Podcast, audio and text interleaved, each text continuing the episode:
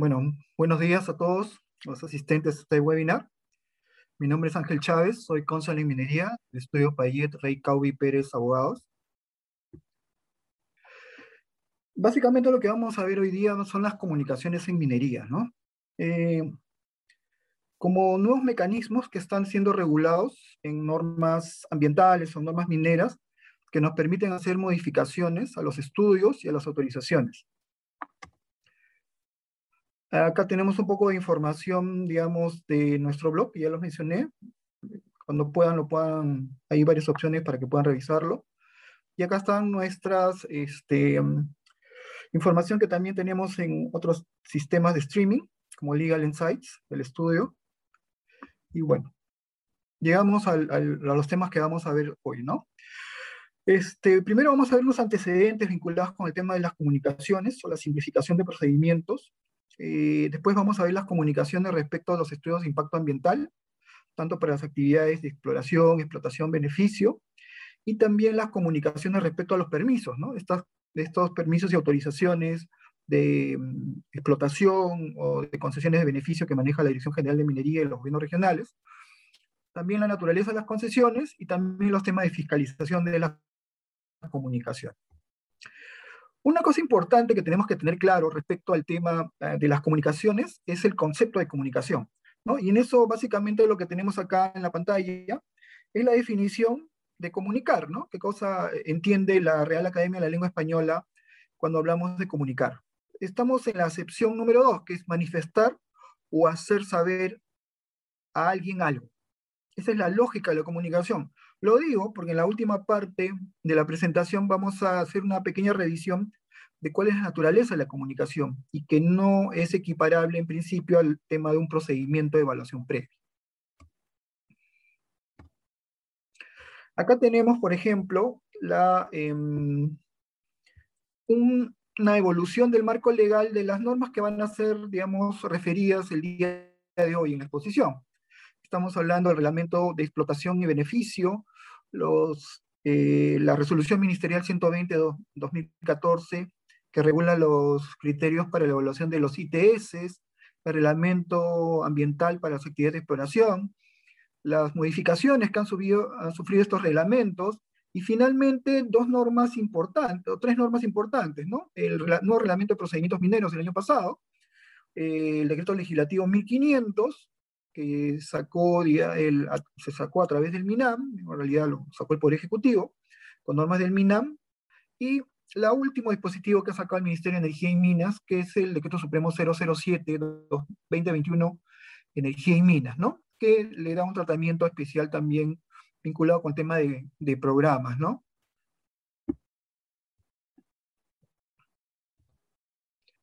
Un tema importante, un tema importante al momento de, este, eh, de entender este tema es que la regla general es que para hacer cambios en los estudios ambientales y permisos de minería se requieren hacer trámites de modificación y eventualmente ITS o ITMs ante la autoridad competente. Entonces, la regla general siempre es que si ustedes tienen un instrumento de gestión ambiental y requieren hacer cambios de cualquier naturaleza, la regla general es que ustedes deberían hacer sus este, trámites de modificación. ¿Ya? El tema de la comunicación es una, es una, es una excepción, ¿ya? y de eso vamos a tratar el, día de hoy. Ahora, ¿cuáles son los antecedentes vinculados con este tema de la simplificación de trámites? Bueno, en, a través del Decreto Supremo 154-2013 PCM y la Resolución Ministerial 120 del 2014, el Ministerio de Energía y Minas regula los informes técnicos sustentatorios, ¿no? Que básicamente lo que hacen es simplificar los procedimientos de modificación de los instrumentos ambientales a su cargo en ese momento, que eran los EIA detallados, los semidetallados, las declaraciones de impacto ambiental, eh, basados en el tema de impactos. Como ustedes saben, el, el, reglamento y la ley del sistema de evaluación de impacto ambiental establece que los instrumentos deben estar en función a los impactos. Entonces, ¿qué pasaba antes de estos dispositivos? Que todos los trámites, todos los cambios, independientemente de su impacto, tendrían que pasar por una evaluación de impacto ambiental detallado, con lo cual no tenía mucho sentido. Entonces, lo que se hizo fue eh, introducir eh, digamos, mecanismos de evaluación más, más, más breves, más corto tiempo, con información técnica, también de evaluación previa, que están en función a estos impactos leves. Y por tanto se crean los informes técnicos sustentatorios.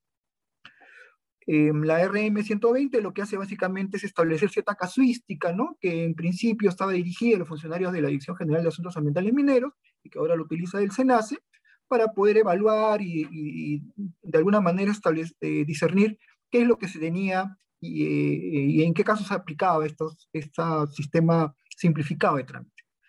Una respuesta a esto en cuanto a permisos fue la Dirección General de Minería, ¿no? que creó al poco tiempo los informes técnicos mineros, los ITM. Entonces, digamos así, ante una simplificación de los trámites por parte del Ministerio de Energía y Minas, en ese momento la DEGAM, para la evaluación de ciertos cambios de impactos no significativos o leves en los estudios de impacto ambiental, la DGM también tuvo un tratamiento simplificado en cuanto a sus autorizaciones vinculadas con los eh, permisos de explotación y beneficio. Entonces, como comprenderán, digamos, en, algún momento, pues, este, tanto el Estado como el Ministerio de Energía y Minas, vio pues que se complejizaba mucho el tema de los cambios y modificaciones en los instrumentos de gestión ambiental y en los permisos, y por tanto se trató de simplificar estos trámites. En primer esfuerzo fueron básicamente los ITS y los ITM pero comprenderán pues que en las cuestiones diarias de una operación minera no todo puede ser em, eh, tramitado con una evaluación previa y tampoco no tiene necesariamente una relevancia de tipo ambiental. Es por eso, digamos que, curiosamente, el primer caso de comunicación está regulado también en la RM120, en el cuando uno revisa este dispositivo, que no ha sufrido modificaciones en estos años, por cierto, va a encontrar en el, literal C5.5 de mejoras tecnológicas y en el numeral 42 un caso de comunicación que dice reemplazo de equipos por obsolescencia o eficiencia que hayan sido considerados y aprobados previamente en el instrumento de gestión ambiental no requieren de la presentación de una modificación o de ITS.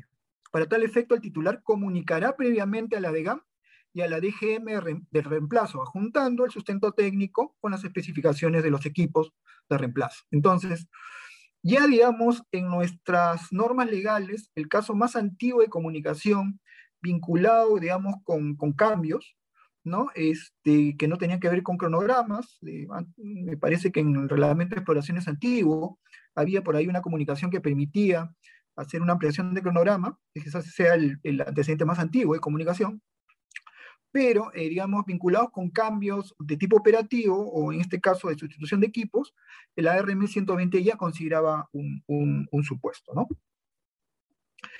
Y llegamos ya al caso de las comunicaciones previas, ¿no? En el caso de la comunicación previa, em, tenemos que ver que en el reglamento de exploraciones mineras se modifica en el año, en el año pasado mediante el Decreto Supremo 019-2020, un artículo donde se establecen la comunicación previa como un mecanismo para hacer modificaciones a los proyectos de exploración. Entonces estamos hablando de las declaraciones de impacto ambiental, estaríamos hablando de las FTA, estaríamos hablando de este, los estudios de impacto ambiental semidetallados. Ahora, la norma no precisa en qué oportunidad se comunica, no, dice con qué anticipación, no dice si es un día antes, dos, quince, veinte, no establece un plazo, solamente dice que se comunique de manera previa. Ahora, ¿quiénes se debe comunicar? Tanto a la autoridad ambiental, que en este caso es la Dirección General de Asuntos Ambientales Mineros, estamos hablando de proyectos de exploración, como a las autoridades a cargo de la fiscalización. Y dice, vía plataforma informática. Claro, y establece ciertas restricciones, ¿no? No es que cualquier cosa pueda ser este, comunicado y, establece cierta casuística y eso está en un anexo que forma parte de este decreto supremo 019-2020. Ahora, existen restricciones porque dice que estos cambios no deben realizarse en humedales, bofedales, ríos, lagos, lagunas, entre otros, nevados, glaciar, entonces, y zonas de amortiguamiento, áreas naturales protegidas. O sea, lo que, lo que dice es que eh, estos cambios a nivel de exploración pueden realizarse en la medida que no afecten este tipo de, digamos, de, elementos a, cuidar, ¿no? Y obviamente esto sin perjuicio de las actividades de fiscalización que puedan tener, digamos, las autoridades correspondientes. ¿Cuáles son estos supuestos? No voy a mencionar todos porque si no, no terminaríamos, pero sí podríamos señalar algunos, ¿no?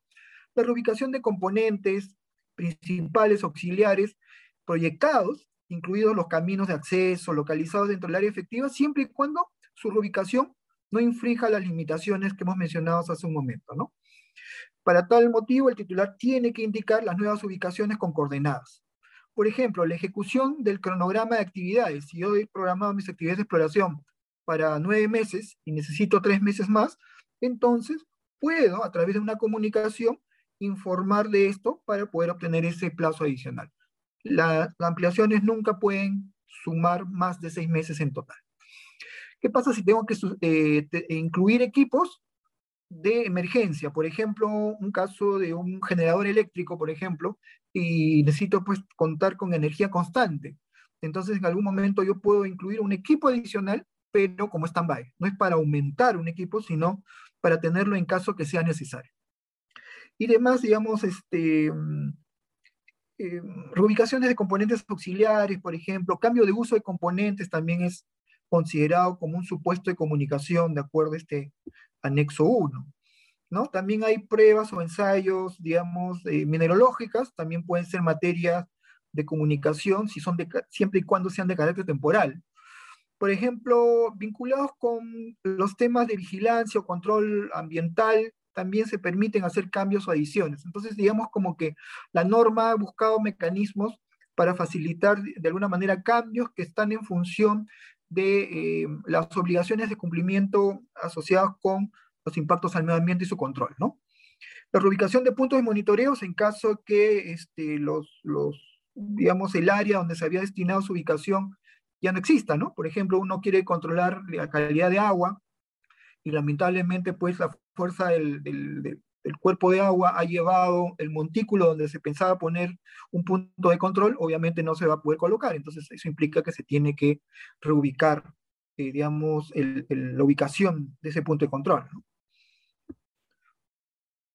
Y lo importante es que la misma norma establece y le faculta al Ministerio de Energía y Minas a través de una resolución, a perdón, a través de un decreto supremo, a poder incluir más casos de este, comunicación previa para los proyectos de exploración minera. Entonces, creo que es importante que en algún momento se pueda hacer un feedback con el Ministerio a efectos de poder incluir nueva casuística que entre dentro del espíritu de estos cambios y se puedan realizar también y ser considerados como casos de comunicación. Tengan en cuenta que las comunicaciones, en el caso de los proyectos de exploración, lo que buscan es introducir cambios a lo ya aprobado en un instrumento ambiental pero que no tenga una insignificancia ambiental, ¿no? Porque obviamente si tuviera algún impacto ambiental importante, tendría que ser materia de evaluación previa. De ahí pasamos, por ejemplo, al caso de las comunicaciones previas, en los casos de explotación y beneficio. En este caso, el, mediante el Decreto Supremo 005-2020, se incorporó el artículo 133A al Decreto Supremo 040-2014, que es el reglamento ambiental para las actividades de explotación y beneficio. Entonces, este, mm, hay que tener en cuenta que eh, también son comunicaciones de manera previa, no se requiere hacer un procedimiento de modificación, pero lo interesante y el límite que pone, y esto nos hace dudar a veces de, digamos, del trabajo concordado que puede haber entre una dirección u otra en el Ministerio de Energía y Minas y obviamente entre entidades que están vinculadas pero que no responden al mismo sector, como puede ser el Ministerio y el OEFA o el SENAS eventualmente, es que dice, lo anterior es aplicable en tanto dichas actividades no requieran la modificación de permisos u otros títulos habilitantes previamente aprobados en materia ambiental, recursos hídricos, DGM, entonces como que no es muy claro, ¿no? O sea, lo que le está diciendo es, este, mm, puedo hacer cambios a nivel de explotación y beneficio mediante comunicación previa desde el punto de vista ambiental, siempre y cuando no me modifique los permisos de otras entidades. Cuando puede pasar que alguno de los cambios introducidos por comunicación previa sí requieran permiso para poder ser implementados. Entonces ahí no está muy claro el, el tema.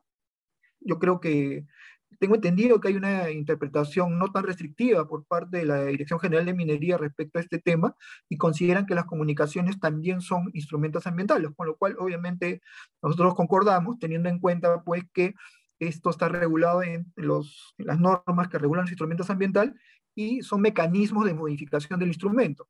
Por lo tanto, lo accesorio en este caso sigue la suerte de lo principal.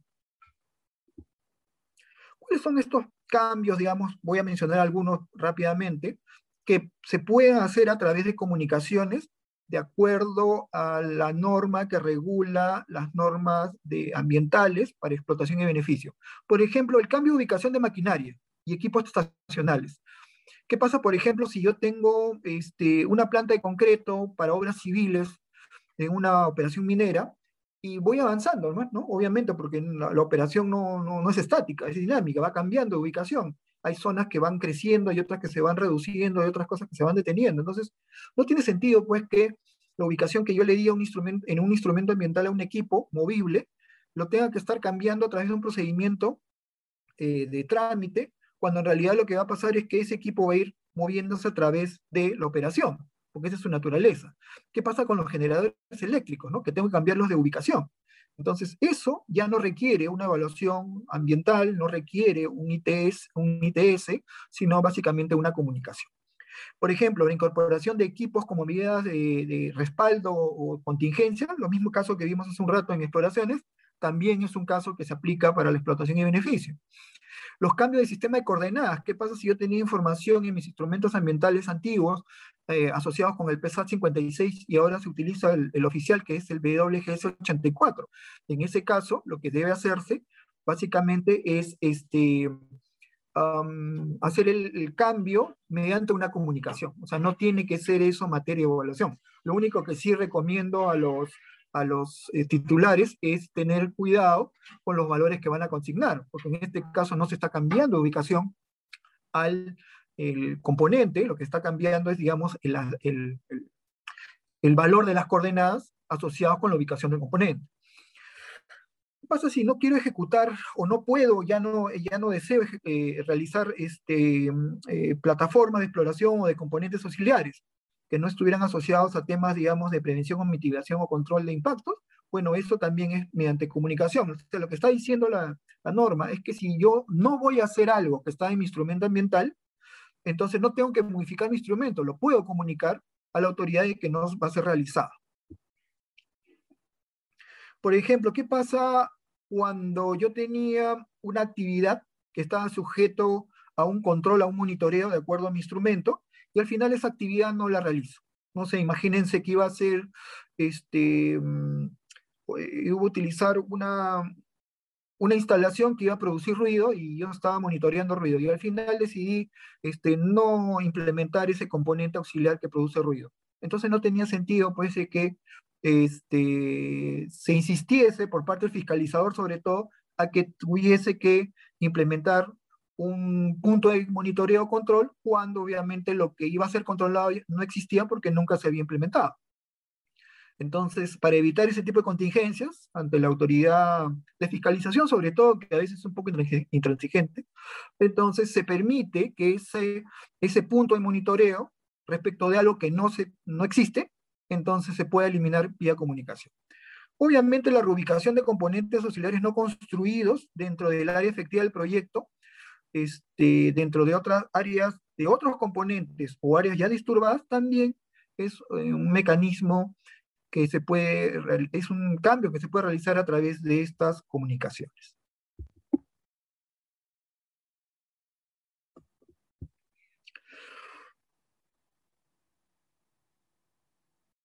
Un tema importante, por ejemplo, ¿qué pasa cuando yo tengo que estar modificando mi extensión o trazo de las líneas de distribución de energía eléctrica, ¿no? Eh, es un caso de comunicación. Lo que sí me parece bien interesante es que solamente aplicaría, de acuerdo a, este, a esta precisión en el anexo del Decreto Supremo, a las de tensión media. Yo no soy experto, pero supongo que pueden haber otros tipos de línea de transmisión que con otro tipo de tensión y quizás a esa no se le aplicaría. Ahí ya dejo mi duda, creo que en realidad debería haberse puesto de manera general y no estar precisando, digamos, necesariamente el tipo de tensión. En todo caso, los expertos me podrán precisar mejor ese tema si estoy incorrecto o equivocado en mi comentario. Em, una cosa importante también es que este, mm, también se puede variar el número, la longitud e inclinación de los sondajes dentro de plataformas, siempre que no se modifique el cronograma y el número de plataformas previamente aprobadas en el estudio ambiental. Este, esto es interesante porque en realidad esas labores estarían asociadas aparentemente a exploraciones dentro de las actividades de explotación. Acuérdense que ahorita estamos hablando de comunicaciones asociadas con el reglamento de explotación y beneficio.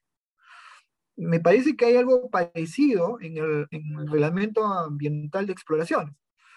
Por ejemplo, el cambio de configuración de labores mineras dentro del área de actividad aprobada para, sin superar el metraje ni el nivel inferior máximo aprobado, tales como galerías, rampas, piques, cruceros, entre otros. Esto se aplica sobre todo en las operaciones de minas subterráneas, ¿no?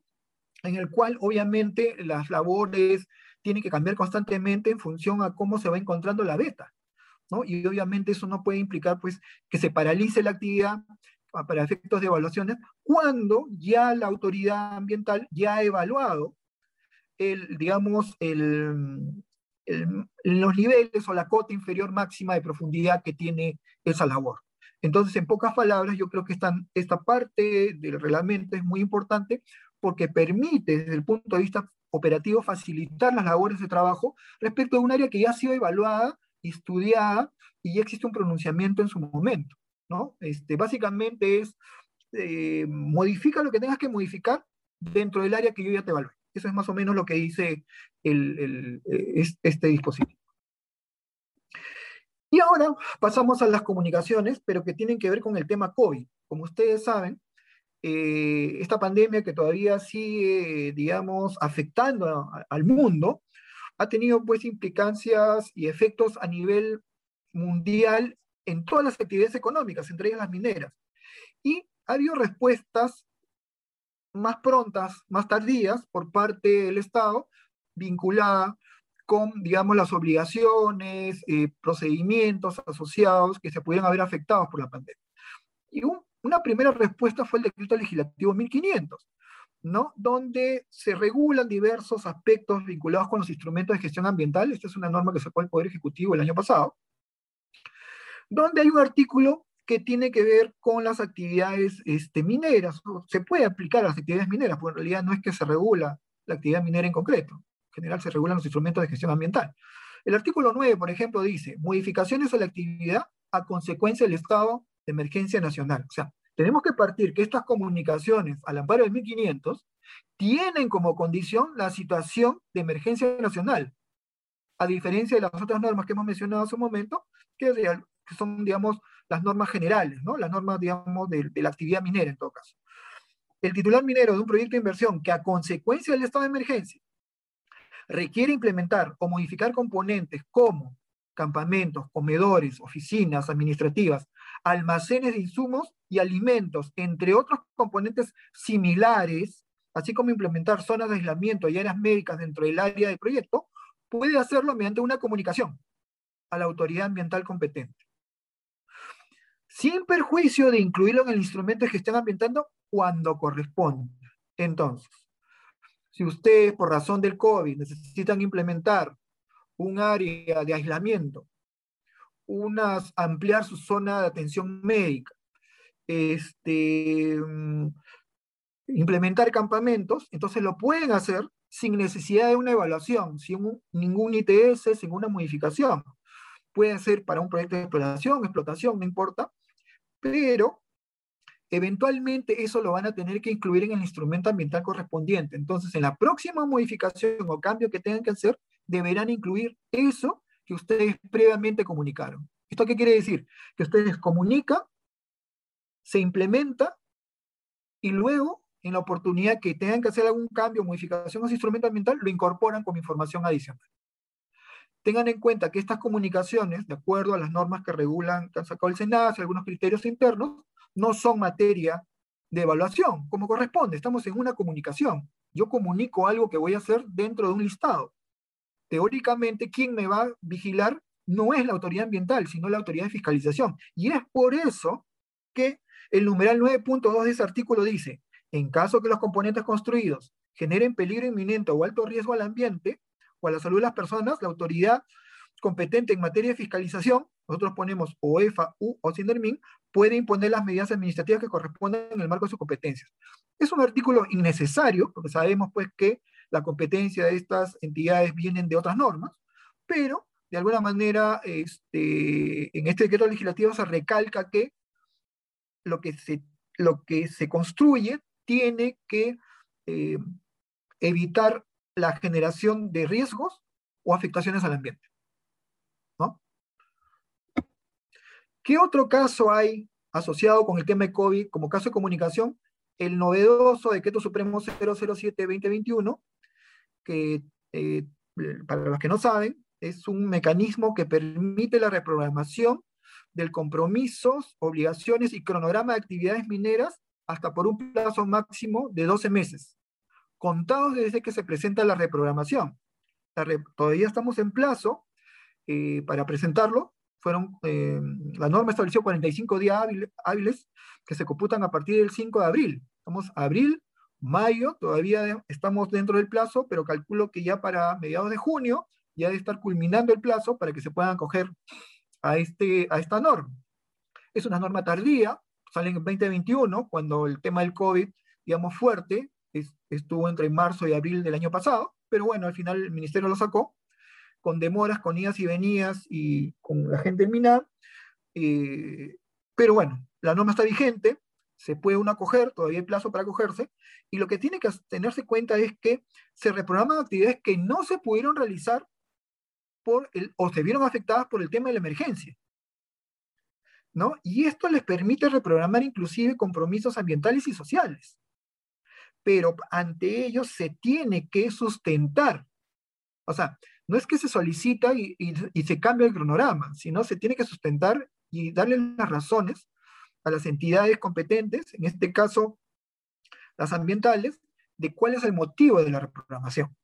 ¿no? Las autoridades ambientales para este caso, esta norma, son el SENACE, para los proyectos de explotación y beneficio, eh, a la DEGAM, para los temas de proyectos de exploración, y para los gobiernos regionales en el caso de pequeña minería y minería artesanal, ¿no?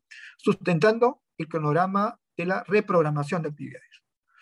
¿No? Este, tiene que presentar un programa obviamente actualizado y tiene el carácter de declaración jurada.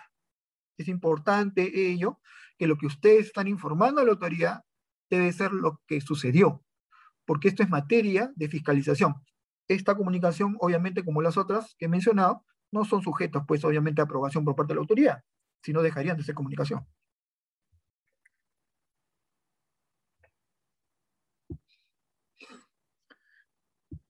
Y ahora vamos a pasar rápidamente a las comunicaciones vinculadas con el tema de permisos. Como ustedes saben, la Dirección General de Minería es la, y los gobiernos regionales en algunos casos son las autoridades que autorizan el inicio de actividades de explotación o beneficio. Entonces, también se ha introducido ante estas autoridades casos de excepción, pero sigo mencionando lo que em, eh, dije hace un rato. La regla general es que si ustedes requieren modificar sus permisos o autorizaciones, tienen que hacer un trámite. Y ese trámite puede ser de modificación, en el caso de, la DGM, o un ITM. Y excepcionalmente, en solamente en aquellos casos que ustedes vean que están previstos en la norma, podría ser una comunicación. Entonces, en el caso de la actividad de exploración es muy curiosa porque aparentemente la regla general en los proyectos de exploración es la aprobación automática. Si uno cumple con, con, con tener todos los requisitos que se requieren para poder iniciar la actividad de exploración y no se encuentra alrededor un pueblo que es considerado pueblo indígena, entonces uno comunica a la autoridad e inicia la actividad de exploración. Pero cuando uno tiene un pueblo indígena considerado indígena, según el convenio de la 169 de la OIT, este, en el área de influencia de su proyecto de exploración, entonces ese trámite es evaluación previa. Ahora, ¿qué pasa con las modificaciones? Imagínense que ya tenemos un instrumento, ya hemos iniciado la actividad y necesitamos hacer cambios. Este, y hemos hecho cambios en nuestro instrumento ambiental y algunos de esos cambios pudiesen tener algún permiso ante la Dirección General de Minería. Entonces lo que dice la, Dirección General de Minería, que también existen excepciones para, las autorizaciones de exploración. Y eso deben ser comunicadas dentro de tres días hábiles de iniciada. O sea, en el caso de la DGM, sí le ponen un plazo respecto de cuál es la oportunidad para hacer esa comunicación. Y lo que está diciendo en el fondo es de iniciado hasta tres días. Lo que no dice la norma es qué pasa si lo hago al cuarto o al quinto y no, se establece nada. Supongo que en algún momento nuestros amigos pues este, crearán algún tipo de sanción por no haber informado adecuadamente, ¿no? Estaba pensando en el OEFA, básicamente. ¿Cuáles son las condiciones para que se pueda hacer eso? Primero que el proyecto, esta modificación debe estar dentro del área que ya fue autorizada. Segundo, que ese proyecto, ese cambio que se quiere hacer tenga un instrumento de gestión ambiental. Pero ¿qué pasa, por ejemplo, si es que ese proyecto que quiero hacer es una comunicación? Entendería por los criterios de algunos casos que, he conocido que este, la DGM estaría considerando esa comunicación ante la autoridad ambiental como el instrumento ambiental. Por lo tanto, se cumpliría la segunda condición. el cambio tiene que estar dentro del área efectiva, ¿no? Y eso es, eso es, eso es sumamente importante. Entonces, tengan en cuenta en los proyectos de exploración ante la DGM que requieren autorización al ser modificados, es que ustedes para que puedan comunicarlo válidamente tienen que tener instrumento ambiental que contenga ese cambio que quieren introducir en su proyecto de exploración y también que ese cambio se realice dentro del área que ya fue autorizada en esos supuestos, entonces no se requiere un trámite de modificación a la autorización de inicio de exploraciones, sino una comunicación. ¿Qué pasa, por ejemplo, en los permisos de explotación? En los permisos de explotación sucede algo parecido, con una diferencia, que ahí sí la norma establece casos. La misma lógica, ¿no? Este, tengo que hacer un listado ustedes quieren hacer un cambio, han hecho un cambio en su instrumento ambiental y quieren saber si es que ese cambio requiere o no requiere un permiso de la DGM. Entonces lo que tienen que hacer es irse al artículo 105 del Reglamento de Procedimientos Mineros y ver si están en el listado del anexo 10. Porque el anexo 10 es el que establece la casuística de, este, de aquellos casos en los cuales se comunica. Y ya no tienen que hacer un trámite pero además de estar en la casuística, tienen que tener un instrumento ambiental aprobado. Con esa actividad que requieren ustedes realizar y obtener el permiso por parte de la DGM. También tienen que este, eso, ese cambio tiene que ser aprobado por la gerencia general, ¿no? Mediante un acta. Entonces, lo curioso acá y lo que quiero de alguna manera destacar es que a pesar de ser una comunicación, la DGM evalúa de alguna manera, lo cual es un contrasentido.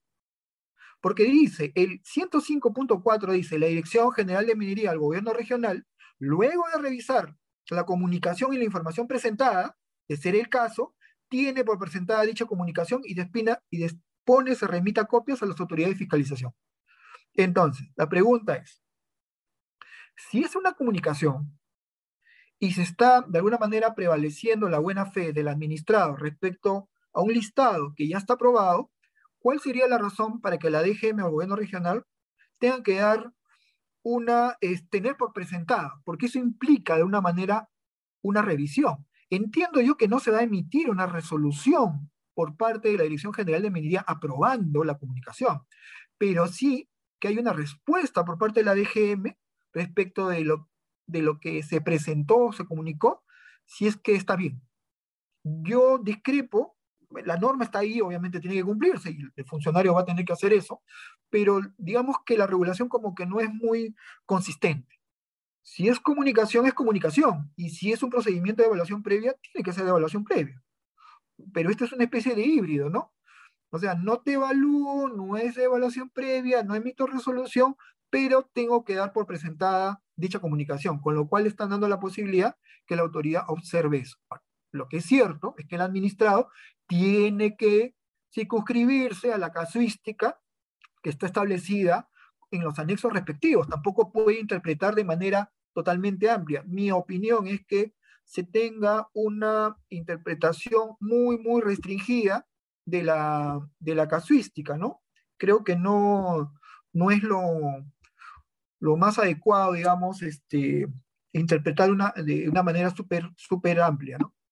Pero bueno, eh, solamente voy a mencionar algunos casos, por ejemplo, cambios de diseño en los bancos del Tajo, plataformas para disposición de residuos sólidos, caminos y accesos internos operativos, carreteras o trochas, accesos internos perimetrales, instalación de bombas y tuberías de extracción y conducción de agua, excepto de drenaje ácido, sistema de, estaciones de bombeo, sistema de contingencia, medidas de control, todo eso puede ser de alguna manera este, introducido por comunicación. Lo que sí me parece interesante es esto, ¿no? Plataformas para disposición de residuos sólidos. Pero estaremos hablando de residuos sólidos domésticos, estamos hablando de residuos sólidos industriales, podrían tenerse pequeñas plataformas para disponer mineral de baja ley temporalmente. No lo sé, eh, esto ya es un tema un poco más técnico, pero bueno, la casuística nos dirá y también el fiscalizador nos dirá si es que la interpretación es eh, restringida o amplia cuando se utilice de esas maneras como estoy comentando. No me voy a quedar acá porque ya nos queda poco tiempo este, y quiero pasar también al tema del beneficio. Como ustedes saben, la, eh, la, Dirección General de Minería otorga las concesiones de beneficio y las modificaciones a las concesiones de beneficio, así como los gobiernos regionales, y también en ellos hay casos de excepción. Entonces, en estos casos de excepción están regulados en el artículo 89 del Reglamento de Procedimientos Mineros, e igual la misma fórmula que tienen para el caso de explotación. Primero hay que ver si está en el listado, en este caso es el anexo 4, que habla excepción de autorización de modificación de concesión de beneficio, tiene que contar con un instrumento de impacto ambiental, y este, tiene que ser aprobadas esas modificaciones por el gerente y igual es materia de revisión la comunicación, ¿no? Vamos a ver algunos casitos de la concesión de beneficio, por ejemplo, dice reemplazo, sustitución de equipos por obsolescencia, eficiencia o adición de instrumentos por rutinas de desgaste o mejoras tecnológicas que no involucren incremento de capacidad instalada autorizada. Em, la pregunta es, sobre todo, si es que estos equipos y estos cambios implican solamente componentes auxiliares. Yo entendería que en realidad, este, de acuerdo a las normas que hemos visto anteriormente, no hay una diferencia entre el cambio o modificación de equipos si son, eh, si sirven para un componente principal o una actividad principal auxiliar. Lo pongo en este ejemplo. Si yo tengo una bomba de agua para proveer agua doméstica y si esa bomba también la tengo en mi planta de beneficio, la bomba dejaría de ser auxiliar y se volvería principal porque está asociada con el beneficio. No tiene mucho sentido. ¿No? Este, porque una bomba es una bomba finalmente. Em, Seguimos con la figura de la adición de equipos. Este, adición de equipos stand-by como respuesta a emergencias, también como generadores, por ejemplo, como mencioné hace un momento, puede ser vía comunicación. Reubicación o adición de instrumentos de geotecnia de monitoreo de estabilidad. Perforaciones y mechas drenantes en pads. Instalación de nuevos sistemas de control de emisiones y cavitación. Construcción, modificación, reubicación o mejoramiento de campamentos, talleres, oficinas, centros de recreación.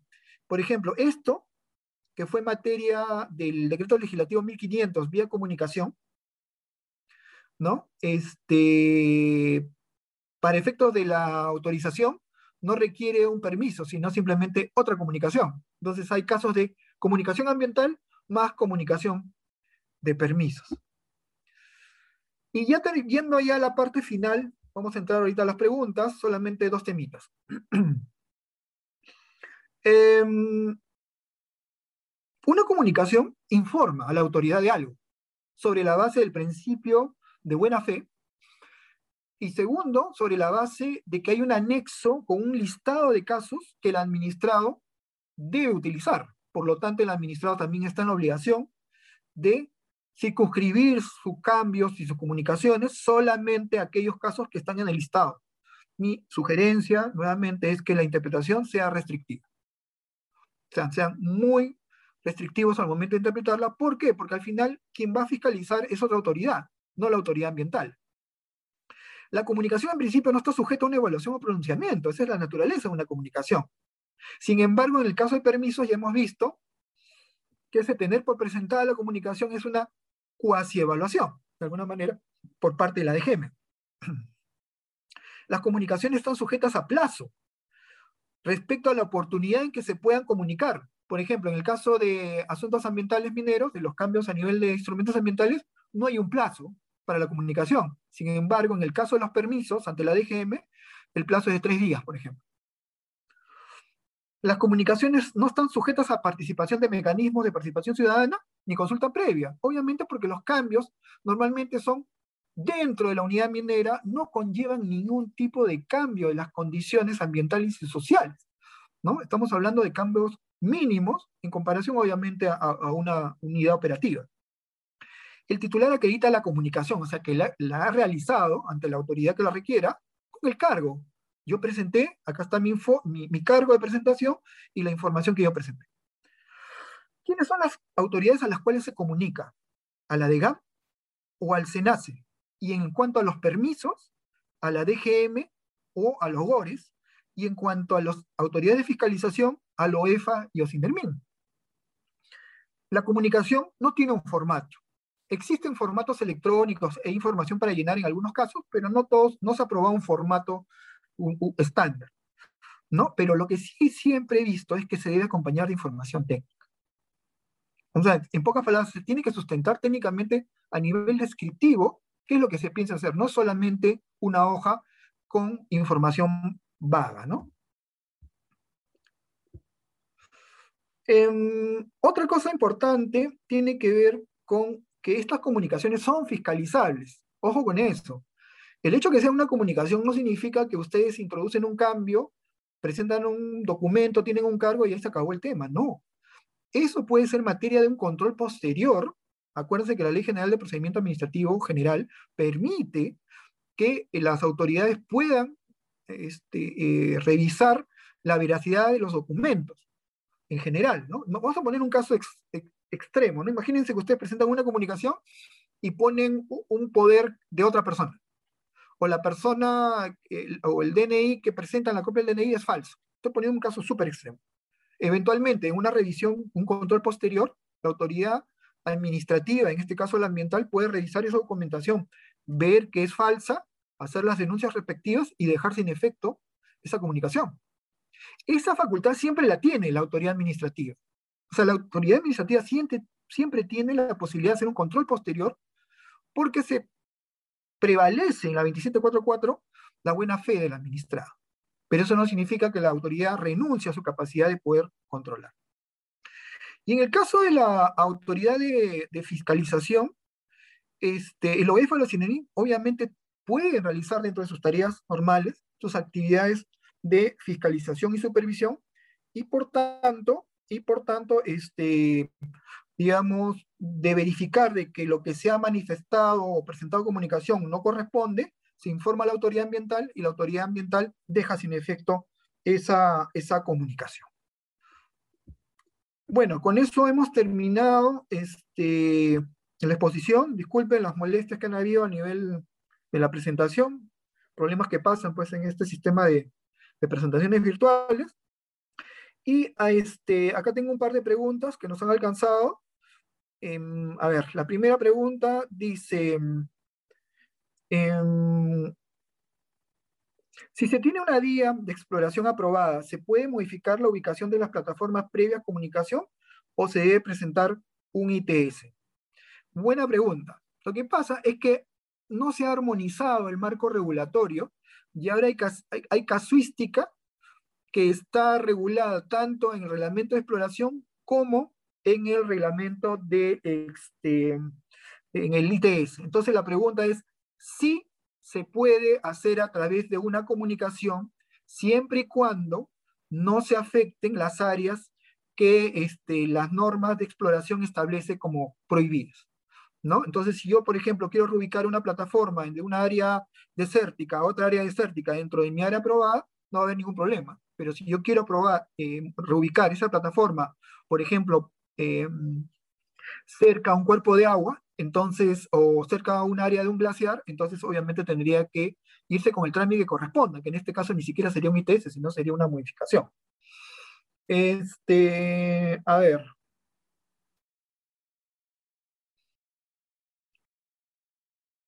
No sé si tienen alguna otra pregunta, solamente me han pasado una, o me equivoco. Bueno, vamos aprovechando, este, ya se han, hemos levantado la información de la estadística.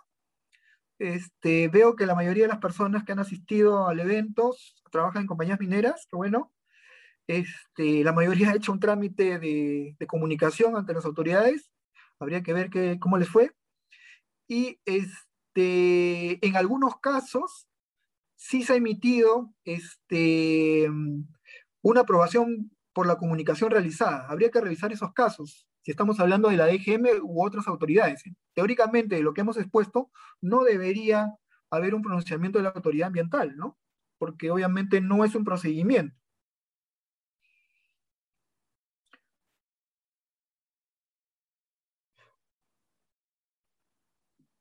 A ver, acá hay otra pregunta que dice, ¿Senace ya está emitiendo la conformidad para las comunicaciones? No, Senace no emite conformidad de comunicaciones, porque no le corresponde, no está regulado.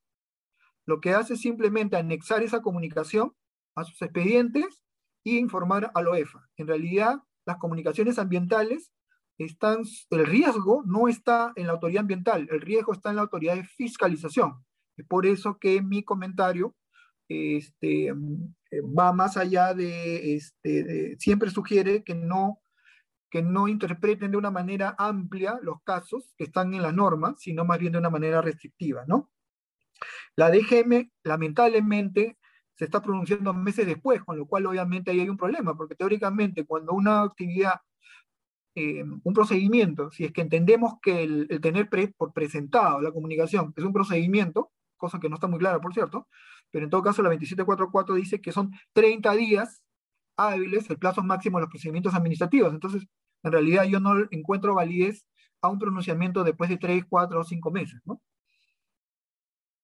A ver, acá este es una pregunta larga, lo voy a leer y con esto ya, esta es la última pregunta por hoy, por lo menos. Acuérdense que ustedes tienen en eventos la oportunidad eh, de recibir las respuestas de las preguntas que no se hayan podido atender el día de hoy yo las voy a revisar eh, más tarde y en el transcurso de estos días estaríamos alcanzando una respuesta. A ver, leo esta pregunta que dice, nosotros tenemos un proyecto de exploración que eh, obtuvo la aprobación de la tercera modificación de ley ASD en el 2021, o sea, estamos hablando de ahorita y está en proceso de solicitar el inicio de actividades. Tenemos proyectado cambiar la ubicación de alguna plataforma de perforación dentro del área efectiva de trabajo en consecuencia. ¿Debemos comunicar los cambios a la DIGAM previamente a solicitar el inicio de actividades o después de obtener? Ah, fue buena pregunta. A ver.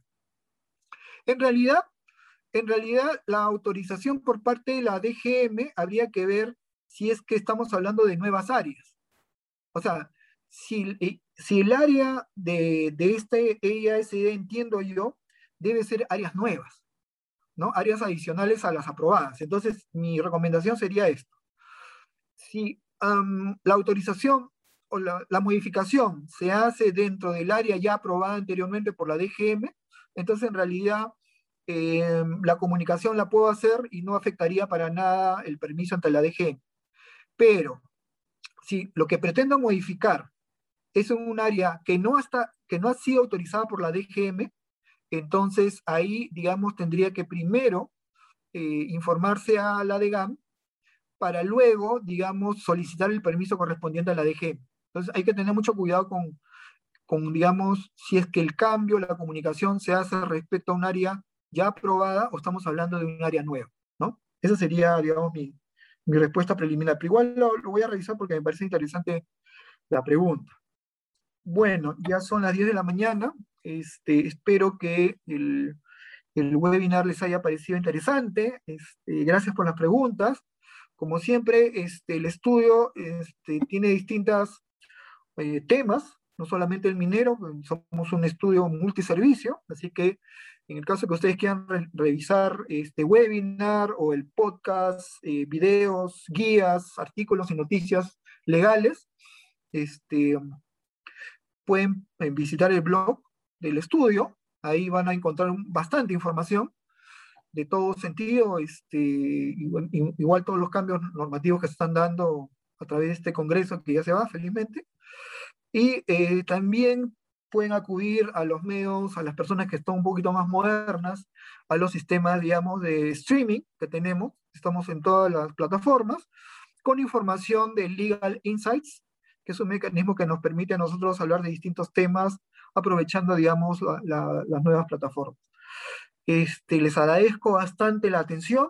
Espero próximamente realizar otro webinar. Les agradecería en todo caso que nos puedan sugerir algunos temas para pues, nosotros poder, digamos, este, tomarlos en consideración y eventualmente preparar alguna información o presentación para todos ustedes. Les agradezco la atención. Eh, soy Ángel Chávez y nos estaremos viendo en otra oportunidad. Muchas gracias por la atención. Buenos días.